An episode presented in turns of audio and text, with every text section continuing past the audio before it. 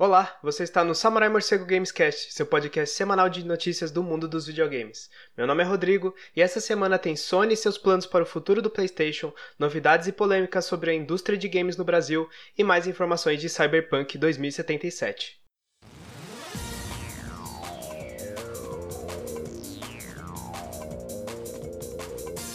Mas antes, um recadinho. Para quem não sabe, o Samurai Morcego Gamescast é o podcast semanal de games onde você vai ouvir as principais notícias da semana, além de sessões como o que você está jogando, uma sessão onde você, ouvinte, vai poder recomendar um jogo e eu também vou comentar o que eu estou jogando no momento. Sua participação é muito importante no Samurai Morcego. Mande críticas, sugestões e recomendações para o e-mail samuraimorcego.gmail.com ou comente na versão em vídeo do podcast através do YouTube ou na conta oficial do Samurai Morcego no Twitter, arroba samurai morcego. Ouça o podcast através do YouTube e do feed no Anchor. Vai em anchor.fm barra samurai morcego para ter o podcast no Spotify, Breaker, Pocket Casts e Rádio Public. No Samurai Morcego, queremos criar uma comunidade inclusiva. Qualquer tipo de preconceito ou ofensa contra alguém não será permitido. Os intolerantes também não serão tolerados. Dados os recados, vamos direto para as notícias da semana.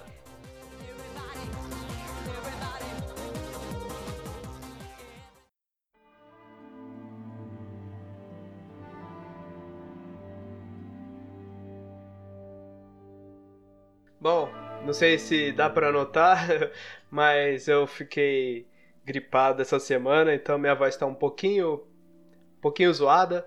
Mas enfim, vamos tentar aqui continuar o nosso trabalho de, no podcast aqui, né? Tem muita notícia essa semana, se preparem, porque vai ter muita coisa para falar. Vamos começar com a Sony, né, que essa semana teve várias notícias aí meio que, né, individuais, mas que se a gente juntar dá para criar uma imagem melhor do que está acontecendo na, na empresa. É, como a gente sabe aí, esse ano ela ficou um pouco reclusa, né, no, em, termos, em comparação ao resto da, da indústria.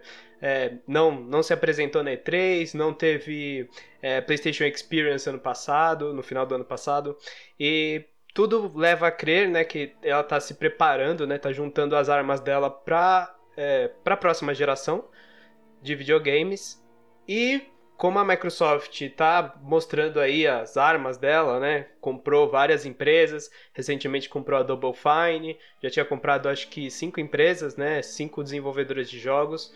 A Sony também tem seus planos para o futuro, para uma compra, uma futura compra de é, desenvolvedoras, né? Para para produção de exclusivos para os consoles dela. Então a primeira notícia é Sony Interactive Entertainment considera adquirir novas companhias de desenvolvimento de jogos. Ah, e outra coisa, é, a maioria das notícias aqui, principalmente as exclusivas pa para o PlayStation, são do site PSX Brasil. Quando não for do PSX Brasil, eu vou, eu vou avisar aqui, tá? Então, continuando, é, a, o texto dessa notícia é: o CEO e presidente da Sony Interactive Entertainment, Jim Ryan, disse ao Nihon Keizai Shimbun em uma nova entrevista que a companhia está considerando a aquisição e até a junção de companhias de desenvolvimento de jogos. Segundo Ryan, com companhias como Google entrando na indústria de games, o conteúdo está se tornando mais importante do que nunca. Companhias novas à indústria de games que estão olhando para o mercado com esperança é algo que eu sem dúvida dou as boas-vindas, disse Ryan. A Sony Interactive Entertainment possui 25 anos de experiência na indústria de jogos e tem um grande catálogo, concluiu. Bom, uma, uma, né, uma citação bem um pouco vaga, né? Tipo, não dá para muito saber assim o que, que eles estão fazendo, mas é óbvio que eles não vão ficar parados com é, a Microsoft comprando várias empresas e a Google vindo para a indústria né, de jogos com Stadia. Então, assim, é compreensível né, que isso. Uma, é, uma hora eles iriam também começar a pensar em comprar outras desenvolvedoras. É, e, assim, nessa semana teve também uma outra notícia é, que eu não, vi, não eu vi não vi em outro lugar a não ser na, no site americano DualShockers também diz um pouco sobre a, a ideia né, do que, que a Sony vai fazer. Na notícia é, eles falam que eles estão concentrando os esforços deles em é, publishers é, grandes para no, a nova geração. Obviamente que isso quer dizer que eles estão fazendo parcerias né, para contratos exclusivos, é, exclusividades para a plataforma, é, às vezes como eles fizeram é, na geração anterior com a Activision, com Call of Duty, que eles tinham sempre uma exclusividade de conteúdo, às vezes era um DLC, às vezes era um beta exclusivo.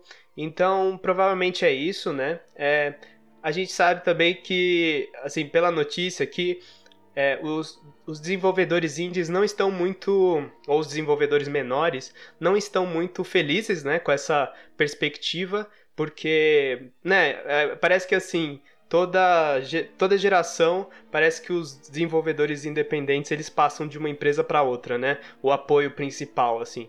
Na, na época do 360 foi com a Microsoft, ela dava uma cobertura muito grande para os desenvolvedores indies, a maioria dos, dos jogos indies iam para Xbox Live.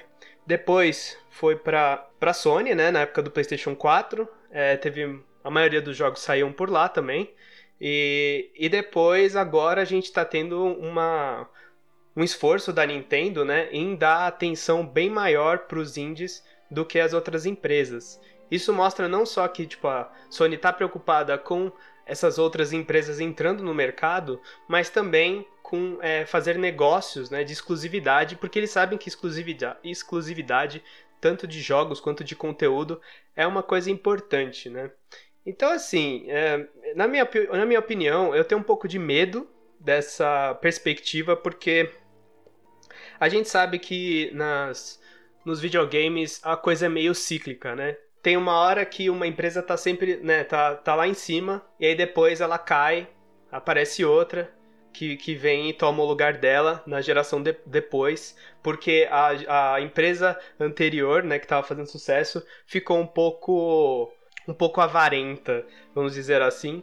E aí acabou, né, cobrando mais caro no videogame, ou achando que todo mundo ia comprar o produto dela mesmo que ela não fizesse muita, muito esforço. E foi o que aconteceu no PlayStation 3. A Sony já fez, já cometeu esse erro na época do PlayStation 3. É, eles deixaram um espaço bem grande para a Microsoft liderar o, o, mercado depois que eles cobraram bem mais caro para o PlayStation 3, é, tinha aquela arrogância né, no, nos, nos discursos deles. E aí na geração do Xbox One, a Microsoft fez isso, ela foi arrogante no começo, é, né, lançou um videogame que era, além de ser menos poderoso que o PlayStation 4, concorrente, eles, é, eles tinham um discurso mais arrogante, né? Então, assim, eu tenho medo que a Sony cometa esse mesmo erro, né? Vá cobrar mais caro para a próxima geração o videogame dela, em comparação com o da Microsoft, né? Faça uns acordos meio, tipo, estranhos. É, essa coisa de grandes publishers, isso pode significar acordos que não são exatamente, sei lá, de, do interesse dos, dos jogadores, né? Tipo, sei lá, é, ah, eles vão fazer um acordo que vão ter DLCs exclusivas do Call of Duty ou do da EA, do FIFA, sabe? Essas coisas que não exatamente mudam o panorama de, ah, eu vou comprar esse videogame por causa disso. Né? Pelo menos para os jogadores que, que, assim, geralmente jogam boa parte do conteúdo que cada empresa oferece, né? Quando são jogadores mais casuais e olham uma propaganda e assistem, tipo, aparece o FIFA com o logo do PlayStation, eles vão é, é, linkar as duas coisas e provavelmente vai vender mais. Mas assim, né? Vamos ver. Outra coisa interessante que aconteceu foi que essa semana a Remedy, ela anunciou, a Remedy era, foi uma desenvolvedora bem importante, né, na, na geração do Xbox 360, porque eles fizeram um jogo chamado Alan Wake, é, um exclusivo para o 360, e, mas eles não eram uma empresa é, first party da, da Microsoft. Então, assim, mas só que o Alan Wake, né, é, era uma IP da Microsoft. Só que eles finalmente conseguiram comprar de volta os direitos do Alan Wake e possivelmente esse, esse, esse jogo vai ser lançado no PlayStation 4. Finalmente, né? E, e, eu acho que isso talvez seja uma evidência de que, sei lá, é, é, uma coincidência, é. Mas eu acho interessante que essas duas notícias acabaram caindo na mesma semana, da Sony procurando comprar desenvolvedoras e a Remedy aparecendo aí, né?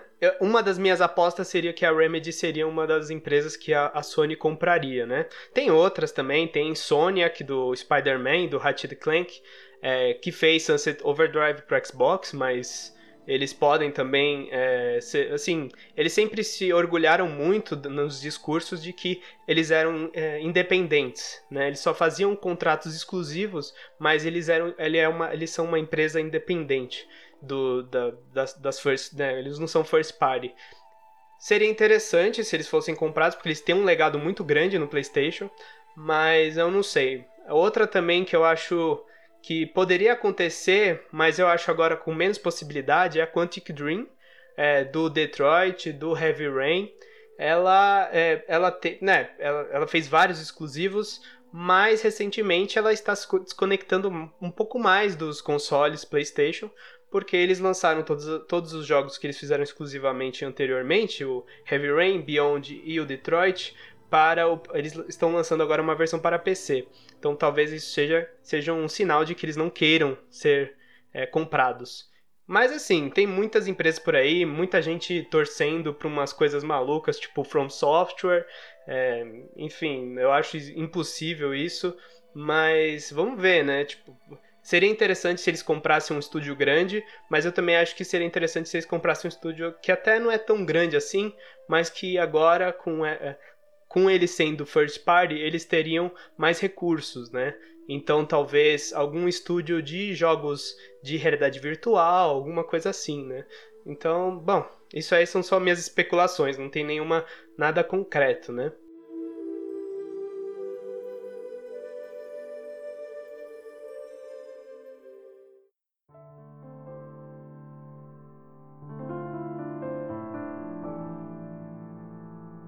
Outra notícia que eu acho que é bem interessante para nós jogadores brasileiros é que a CCJ, né, a Comissão de Constituição, Justiça e Cidadania, eles iriam votar, né, mais especificamente, eles iriam votar na PEC 51 2017 nesta quarta, que traria uma imunidade tributária nos videogames. Infelizmente isso não se concretizou, mas eu queria deixar aqui né, a notícia, porque isso vai acontecer pelo que no Twitter oficial do Senado Federal parece que foi uma é, teve uma vista coletiva aí dos, dos senadores para eles examinarem né, o, o, essa, essa PEC. Com isso a votação não iria ficar para a próxima semana, né? Então assim não foi dessa vez, mas eu acho interessante comentar isso é, e linkar com uma outra notícia também que teve essa semana.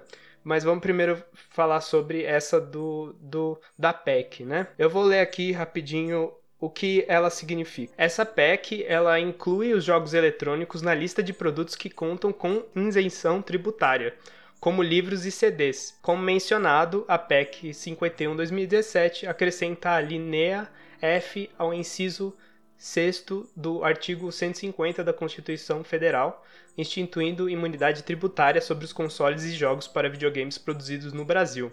Em uma consulta popular, ela teve quase 100% de aprovação. Eu acho interessante é, essa, esse tema, né? É, eu fui olhar lá também essa votação popular da PEC, ela teve 142.398 é, apoios né, dessa, dessa proposta contra 881 negativos, né? Uh, eu acho que, assim, pessoalmente eu acho isso muito bom, né? Os videogames sempre foram um produto.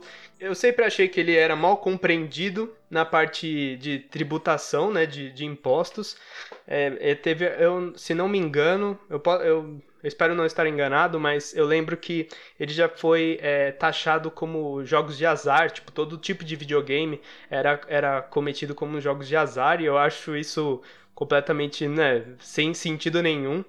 E assim, é, é bacana para o mercado nacional, né, para um aumento é, de, da produção, né, de, do mercado nacional. E assim, a gente, eu ouço falar, né, quem, quem acompanha essa área faz muito tempo, ouve falar muito desde, sei lá quando, desde o eu lembro de revistas da EGM, né, aqui no Brasil, falando sobre isso em 2007, 2008, assim, fazia muito, fazia mais de uma década aí, comentando sobre essas mudanças na, na, no, nas leis, né, para diminuir os impostos dos jogos eletrônicos. E bom, E assim, para linkar um pouco isso, para talvez justificar um pouco mais, para quem acha que, né, é um, sei lá, eu, eu, assim, eu entendo completamente que tem muita coisa pior no, no Brasil aí para resolver, né, na nossa política, é, enfim, tem, tem muita treta, né, mas assim, eu não, não acho ruim isso estar acontecendo agora,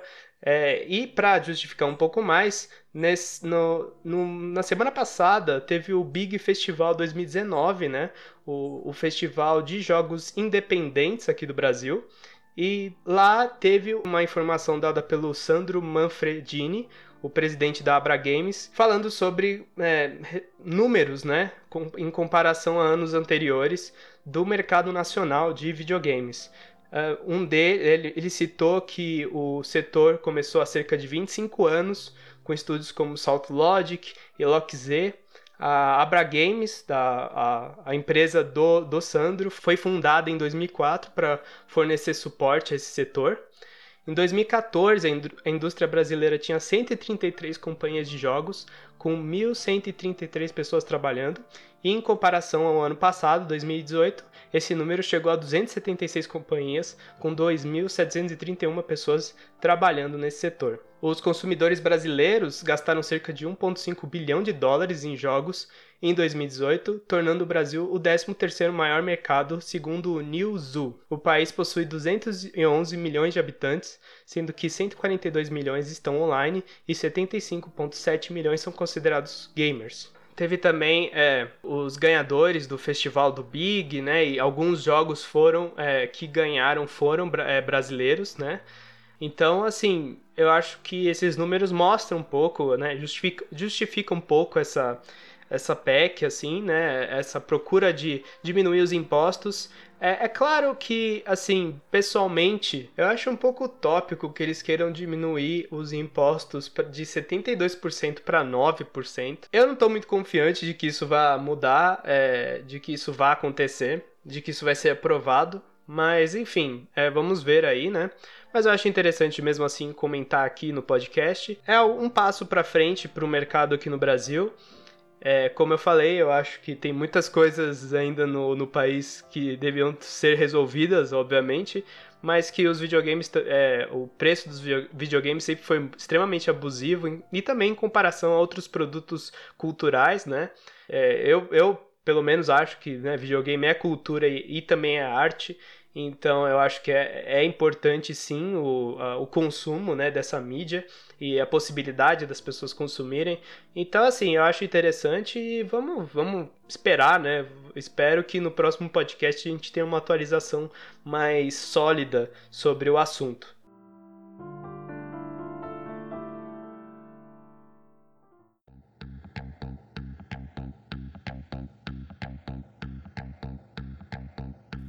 Bom, e mudando um pouco de assunto aí, indo para um futuro bem distante com Cyberpunk 2077, a CD Projekt Red, ela teve né, mais notícias falando sobre o, o jogo, né?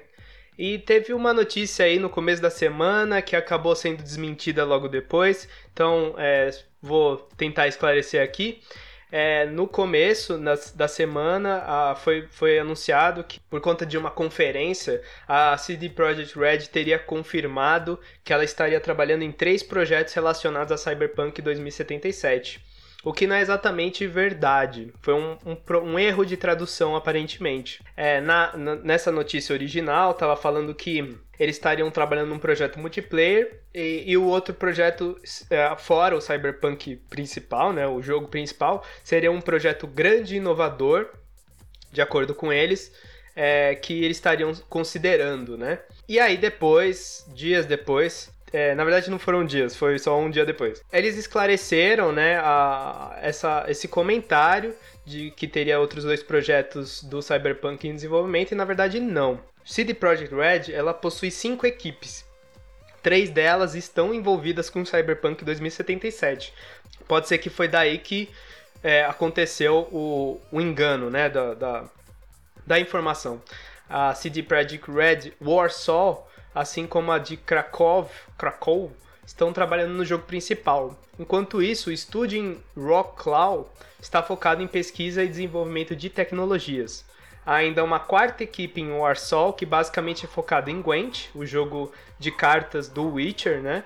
Por fim, a equipe de Spoco, que está envolvida em um projeto ainda não revelado para celulares.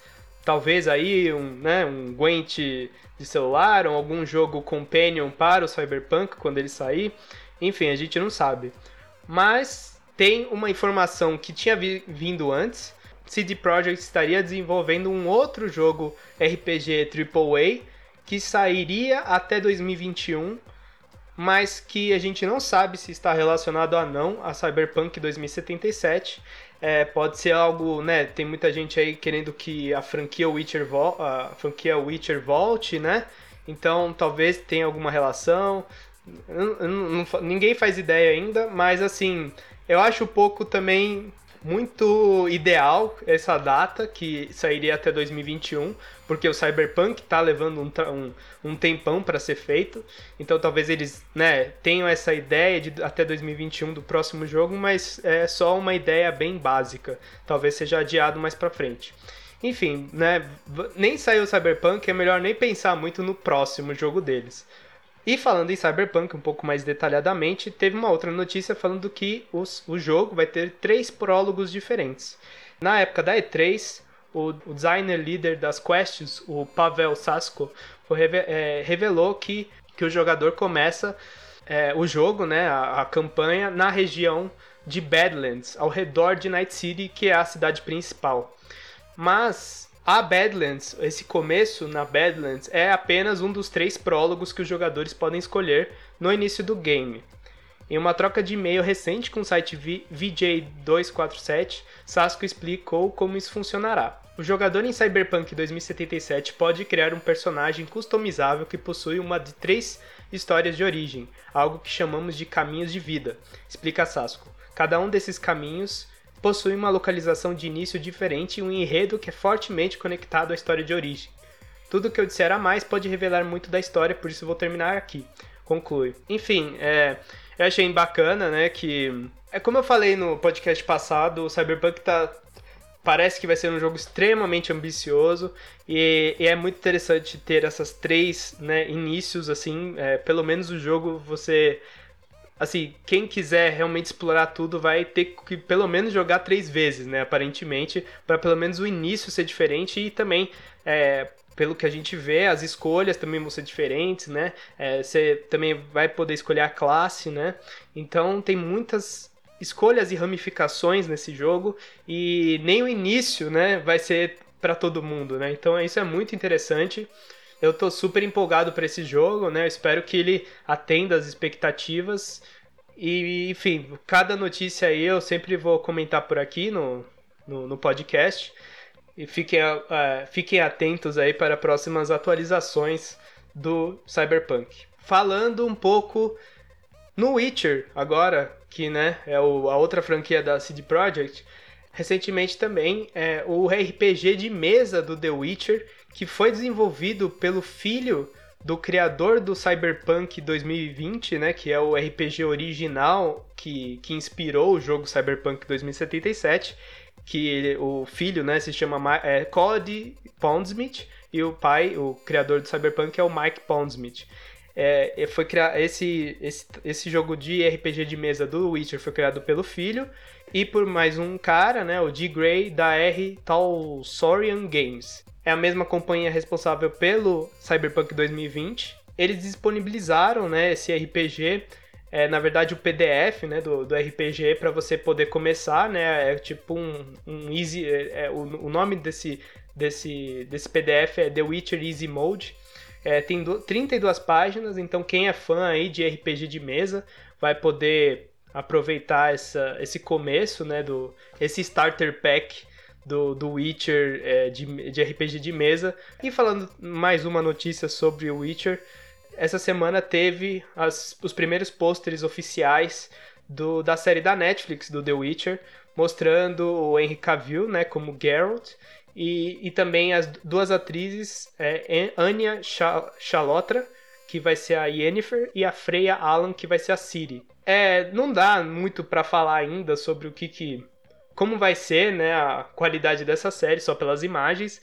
Pelo menos as roupas, assim, é, tinha vazado anteriormente umas imagens dos soldados da série e eles tinham uma armadura bem estranha. O pessoal ficou meio assim, né, meio suspeito, assim, o que que tá acontecendo. Mas assim, as, pelo menos os três personagens principais estão bem caracterizados, né? O, uma coisa que muita gente notou é que o Geralt está usando só uma espada, né? Porque no original ele usa duas espadas. É uma espada normal e uma espada de prata, né? Pra matar os, as criaturas, né? E nesse ele só tá usando uma espada, mas é, isso é no, nos livros, né? Ele guarda a segunda espada dele no cavalo, né? No, no jogo, para que a mecânica fosse um pouco mais é, funcional, né? O, o Geralt usa as duas nas costas, né? Então ele, ele sempre tá com as duas nas costas e ele tira uma quando, preci quando precisar matar um bicho ou a normal para matar seres, seres humanos, né? Então, assim, mas, enfim, isso aí é pro futuro, né? Acho que ainda não tem uma data de estreia pra, pra série. É, eu tô curioso. Eu, assim, eu gosto muito do jogo Witcher 3. Eu não sou o maior fã da franquia toda de Witcher, eu não conheço muito. É, eu, o jogo Witcher 3 foi realmente uma coisa arrebatadora na época. Foi muito, foi muito interessante, assim. Foi o jogo mais, sei lá, ambicioso que eu tinha jogado até então.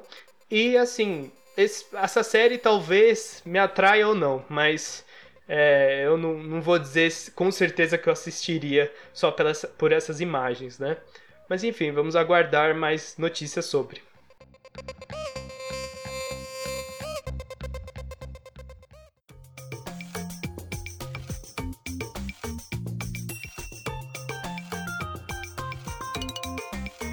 Falando um pouco sobre PlayStation Plus, que também teve umas notícias curiosas, é que foram duas, né? É, a primeira é que a Sony anunciou que vai reduzir o preço da PlayStation Plus em vários países, porém nada mudou aqui no Brasil, né? Esses países é, que receberam essa, essa diminuição de preço da PlayStation Plus foram vários países da América Latina, e Oman, Arábia Saudita também, enquanto em outros países e também nos Estados Unidos o preço aumentou, né? E aqui no Brasil nada é, foi anunciado de mudança do preço, né? Eu achei curioso que assim muita gente reclamando tal. Óbvio que são moedas diferentes, então talvez tenha alguma coisa a ver aí com o preço do dólar. Não sei se isso também quer dizer alguma coisa com os jogos que eles vão oferecer futuramente para PlayStation Plus, acho que não. Mas é sempre um ajuste, né? Eles sempre estão fazendo isso, às vezes aumentam, às vezes eles.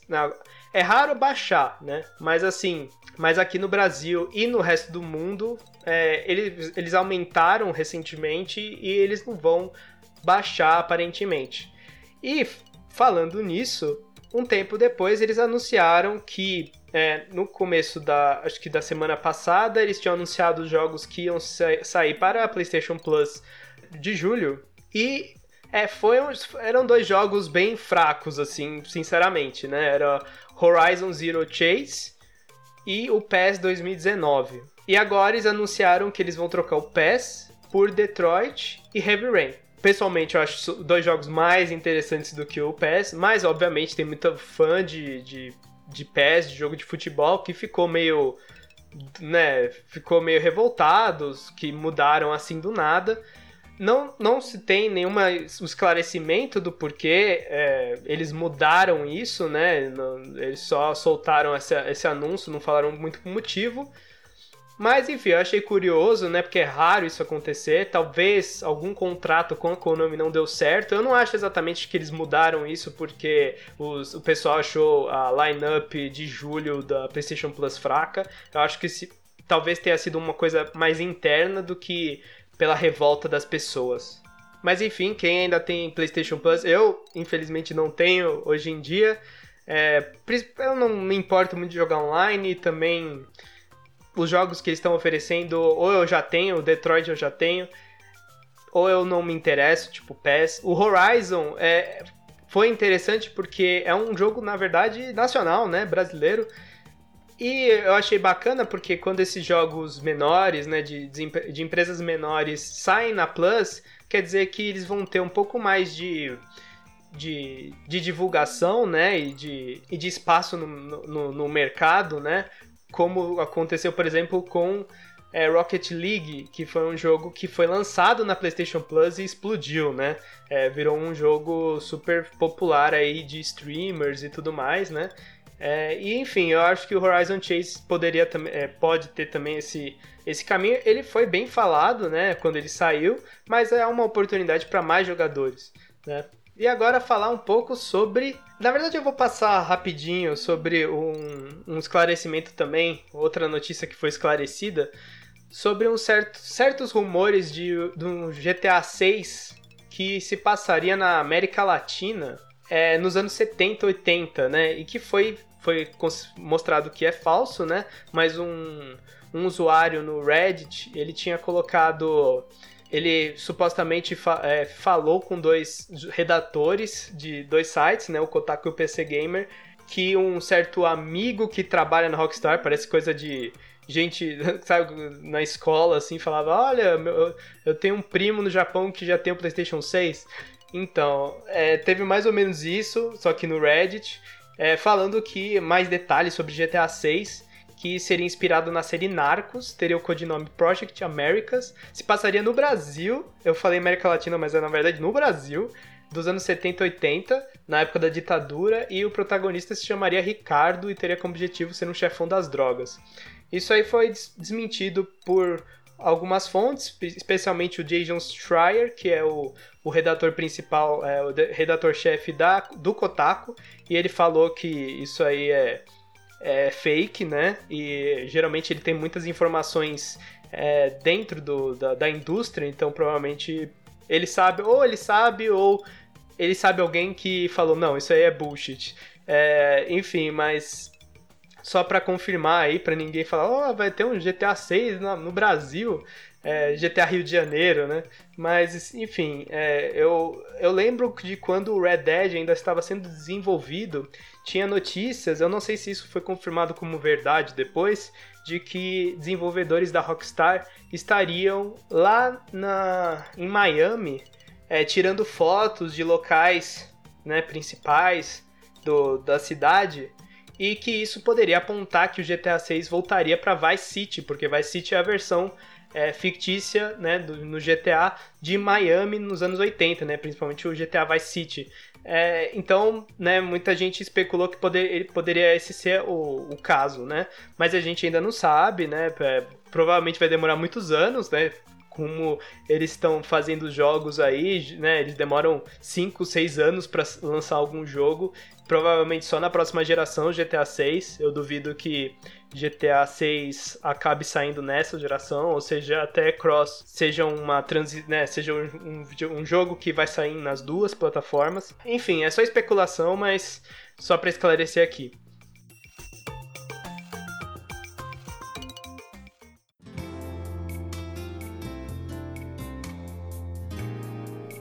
passando por, por algumas curiosidades agora, não exatamente notícias de jogos que já saíram e tudo mais. Eu, eu poderia até fazer uma sessão né, de, de curiosidades aí, quem, quem quiser. Ah, essa semana a Insomnia que é, lançou no Spider-Man, né, no jogo Spider-Man do PlayStation 4, é, duas skins pro Homem-Aranha é, baseadas no filme Longe de Casa, que está saindo essa semana né, isso soma aí cinco roupas do, do personagem do, do Tom Holland, né, a versão do, do, do Homem-Aranha do MCU, é, no, no, dentro do jogo, né, são roupas bem bonitas, quem quiser aí, são dois são duas atualizações gratuitas para o jogo. E falando no Homem-Aranha, no Spider-Man da Insomniac, também saiu uma notícia falando sobre como eles fizeram a mecânica da, do balançar da teia, né? e que demorou três anos para ficar pronta. Né? É, o diretor Ryan Smith na Game Lab em Barcelona falou como a, como a mecânica funcionou. É, ele falou que o desenvolvimento, quando o desenvolvimento começou, a equipe sabia que queria que fosse algo baseado na física, criando uma sensação de pêndulo. O primeiro obstáculo eram os prédios, sendo que o Homem-Aranha batia de cara neles. Para solucionar isso, a Insomniac Games criou a mecânica de correr pelas paredes que é extremamente funcional para quem jogou né, o, o título. e a cada passo feito um problema surgia. Por exemplo, os cantos dos prédios eram um problema. A solução foi virar o personagem automaticamente quando entra em contato com ele. As saídas de incêndio dos prédios também eram complicado e que acabou vendo uma solução com mecânica única. O Spider-Man sobe essas escadas tacando as teias. Esses momentos citados tinham que permitir que o jogador pudesse de alguma forma manter o momento. Além disso, a câmera também foi um grande desafio ele disse mais que mais ou menos a, essa mecânica demorou dois ou três anos para ser criada, né? E que eu acho muito interessante, assim, eu, eu acho muito bacana é, a mecânica, né, dentro do jogo. É, quem jogou aí, é aquele tipo de, de, de gameplay que você fala, nossa, como nunca fizeram isso, sabe? Quando você finalmente joga, assim, é muito fluido, é, é você consegue correr perfeitamente entre de prédio em prédio, é, o mais próximo que a gente teve antes foi no Spider-Man 2 de PlayStation 2, né? E nem naquele era tão fluido assim, né? Nesse você tem uma sensação muito melhor, assim, de, de, de poder, poder passar por tudo sem, sem ficar sem ficar batendo nas coisas, batendo no prédio, batendo nas, nas quinas do prédio, como ele falou ali, eles, eles conseguiram resolver todas as situações possíveis que o jogador pode encontrar é, é, passeando pelo, pelo, pelos prédios. Então eu acho isso tipo magnífico, assim. Spider-Man com certeza é um dos meus jogos favoritos é, da geração do PlayStation 4, né? Quem, nunca, quem não jogou ainda, por favor, é, é obrigatório para quem tem PlayStation 4. E falando em um outro exclusivo, né, da, na verdade é um crossover entre Sony e Nintendo, eu vou deixar aí, na verdade eu não comentei antes, mas o, todos os links que eu falar é, vão estar nas descrições, na descrição do vídeo no YouTube. Então, voltando para a curiosidade, um jogador recriou todo o kit de criação de fases do Super Mario Maker 2 dentro do Little Big Planet 3. É um vídeo incrível, o cara conseguiu fazer assim nos mínimos detalhes, até ele conseguiu fazer a rampa é, que você que no, no, criador de fases do Mario Maker, é, do primeiro Mario Maker, não era possível fazer rampas para o Mario deslizar. Aí no Mario Maker 2 anunciaram, e esse cara conseguiu fazer isso até, até isso dentro do Little Big Planet 3. Então é tipo incrível assim. Vejam o vídeo, é óbvio que a física do jogo não está perfeita, né?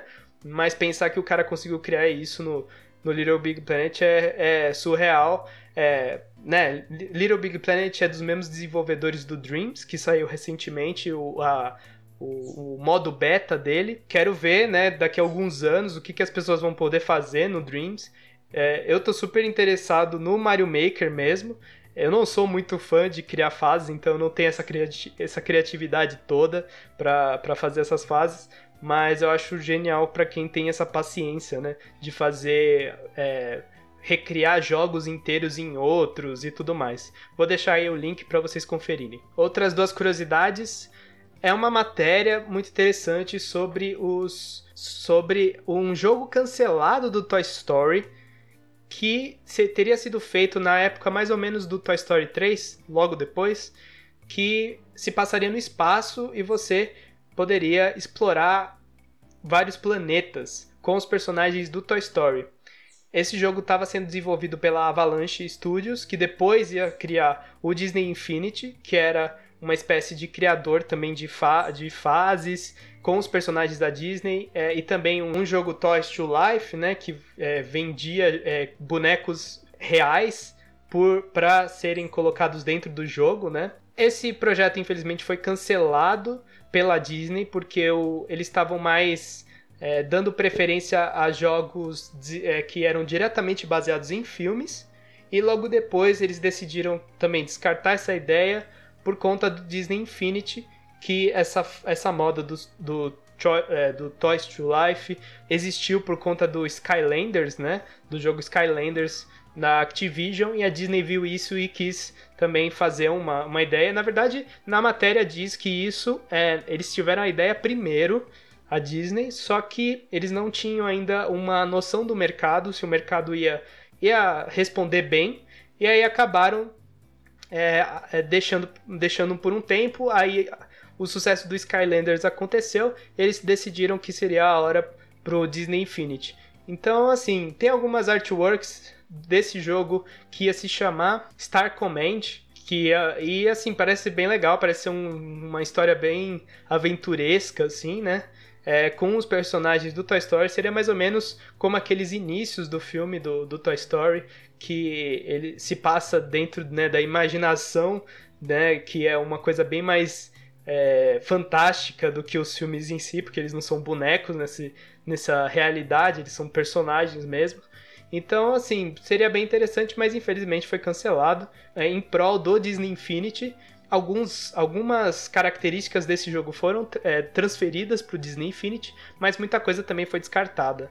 Então vale a pena aí dar uma lida nessa, nessa matéria. Quem quiser, eu vou deixar o link aí do site do Kotaku. E a próxima curiosidade é de que descobriram a ilha do Zelda Wind Waker dentro do Breath of the Wild. E só agora descobriram, né? O jogo tem acho que mais ou menos 3 anos e não, não tinham visto que a ilha tem uma certa, tem uma certa área dentro do, do Breath of the Wild, do, do, mapa do Breath of the Wild, que é exatamente uma recriação né, da Outset Island, a primeira ilha né, do Wind Waker. É, é bem parecido, é, é como se fosse assim, a mesma ilha, só que milênios depois, alguma coisa assim, né? que é mais ou menos a temática do Breath of the Wild, do mundo do Breath of the Wild. Tem várias referências a jogos antigos do Zelda no mundo, só que com meio que como se fossem ruínas de, de um passado muito distante, né? Se especula que a, na, na, timeline do, do, Legend of Zelda, o Breath of the Wild é o mais recente, né? O, é o mais assim, mais para frente da timeline. E isso é mais uma comprova comprovação. O que eu acho fascinante é que o jogo tá aí há muito tempo e só agora que descobriram, né? É, vou deixar também o link do vídeo do Game Explain, que, que um dos um dos integrantes do canal descobriu essa curiosidade.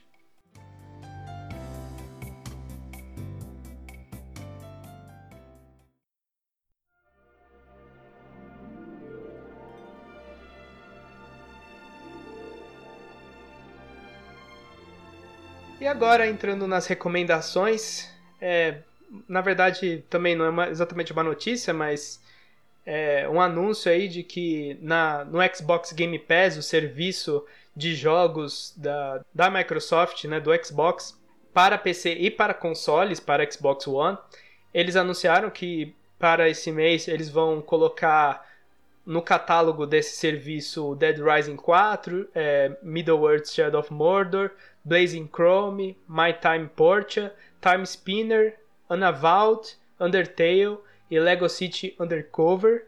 Alguns para console, o Dead Rising, o Shadow of War, o Blazing e o My Time Portia, eles são tanto para console quanto para PC. E o Lego City é para console exclusivamente, para esse serviço, né, que, que só recentemente, né, na E3, foi finalmente lançado o beta para o Game Pass para PC por um real, né, aqui no Brasil. Eu acabei pegando é, é, a primeira vez, né, que eu, que eu tenho alguma coisa do Xbox. Não me levem a mal, não quer dizer que eu odeie Xbox nem nada. É, eu acho guerra também de consoles besta, assim, então não, não, não tem nada a ver. É que eu realmente sempre, sempre acabei escolhendo PlayStation ou Nintendo. Nesse, né, agora com esse Game Pass por um real eu acabei pegando para PC e putz, é, é um serviço muito bom. Eu recomendo muito o Game Pass. Tem muitos jogos indies que assim, meu PC não é super potente, né? Ele, ele, ele é um médio atual, né? E assim, roda perfeitamente vários jogos. É, tem Halo, Hollow Knight, Guacamele 2, Shemui 1 e 2. E tem muita coisa bacana lá, recomendo para quem quiser. Eu acho que a promoção de um real tá acabando, então co corram. Mas de, daqui a algum tempo, é, eu acho que o preço normal também não é muito caro, é 13 reais mais ou menos por mês. Mas enfim, é, fica aí a recomendação. E futuramente eles vão lançar esses outros jogos, né? Que eu acabei de anunciar. E, e outros também. Eu vou deixar o, o, o link aí dos, dos, dos, outros jogos que eles falaram. Enfim, e falando um pouco da PlayStation Store. É, eles lançaram também uma promoção da Capcom. Tem vários jogos em promoção aí. Com diversas porcentagens de desconto, né? Fica, fica aí também a dica. É, tem todos os Resident Evil, todos os Devil May Cry, Okami, é, Mega Man, então também outra promoção aí bacana para quem quiser.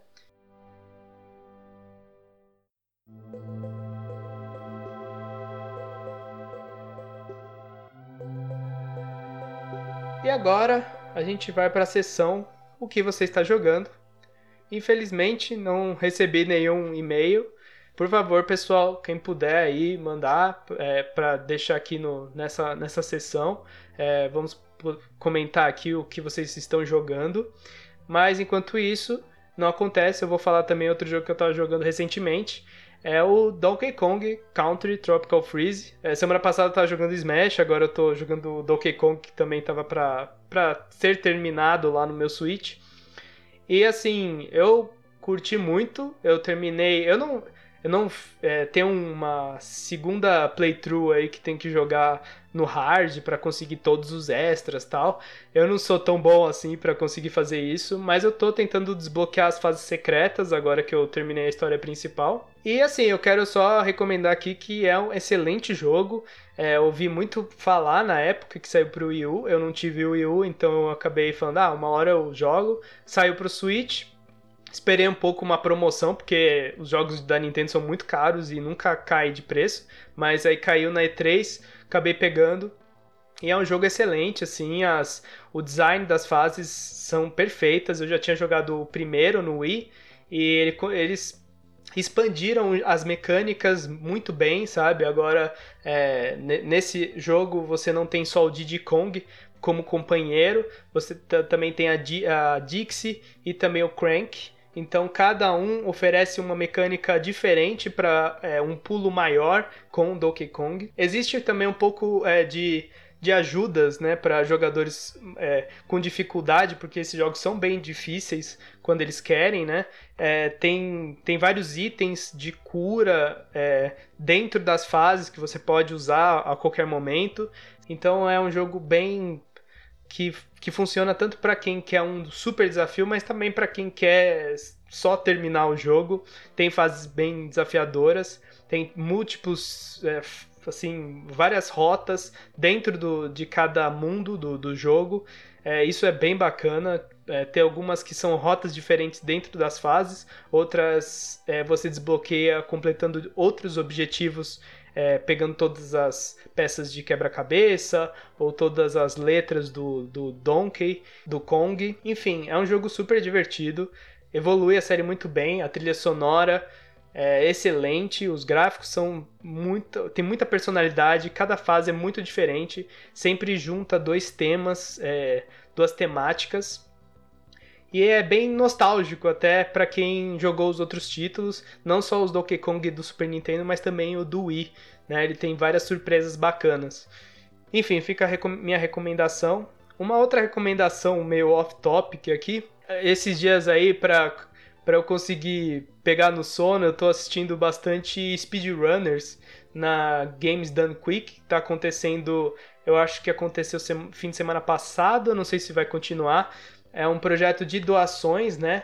Através de streaming de, streaming de, de, de jogadores, são speedrunners profissionais aí, terminando vários jogos né, em tempo recorde, em vários objetivos. Enquanto isso, rola uma série de, de doações para Médicos Sem Fronteiras, para várias fundações. É, tem uma outra de também para para prevenção de câncer, que é, eles conseguem arrecadar muito dinheiro, é muito incrível é, ver né, essa, essa, uh, essa arrecadação para né, através de jogos. Eles, acho que ano passado eles conseguiram 22,3 milhões de dólares para caridades. Então, além de ter essa, essa parte benéfica, tem a diversão de assistir eles jogando, né? São speedrunners é, jogando diversos tipos de jogos, tem desde Dark Souls até. Eu vi até o jogo do Shrek, é, um jogo antigo do Shrek de plataforma, e é muito divertido de assistir. E fica aí minha recomendação para quem não conhece: eles têm um canal no YouTube com todos os, os, os speedruns de todos os anos. É, recomendo aí, especialmente os do Dark Souls, são sempre bem divertidos de assistir. E é isso, pessoal. É, foram muitas notícias hoje, muita informação. É, espero que vocês tenham gostado. É, se eu falei alguma coisa errada, se eu deslizei aí algum, alguma informação, comentem, por favor. É, quem quiser também sugerir pautas, fazer perguntas, manda e-mail aí para o samuraimorcego.gmail.com ou comenta aí no nosso canal no YouTube, é, youtube.com.br samuraimorcego, ou também no Twitter pra, para arroba samurai morcego. Muito obrigado, pessoal, por terem ouvido o podcast e até semana que vem. Falou!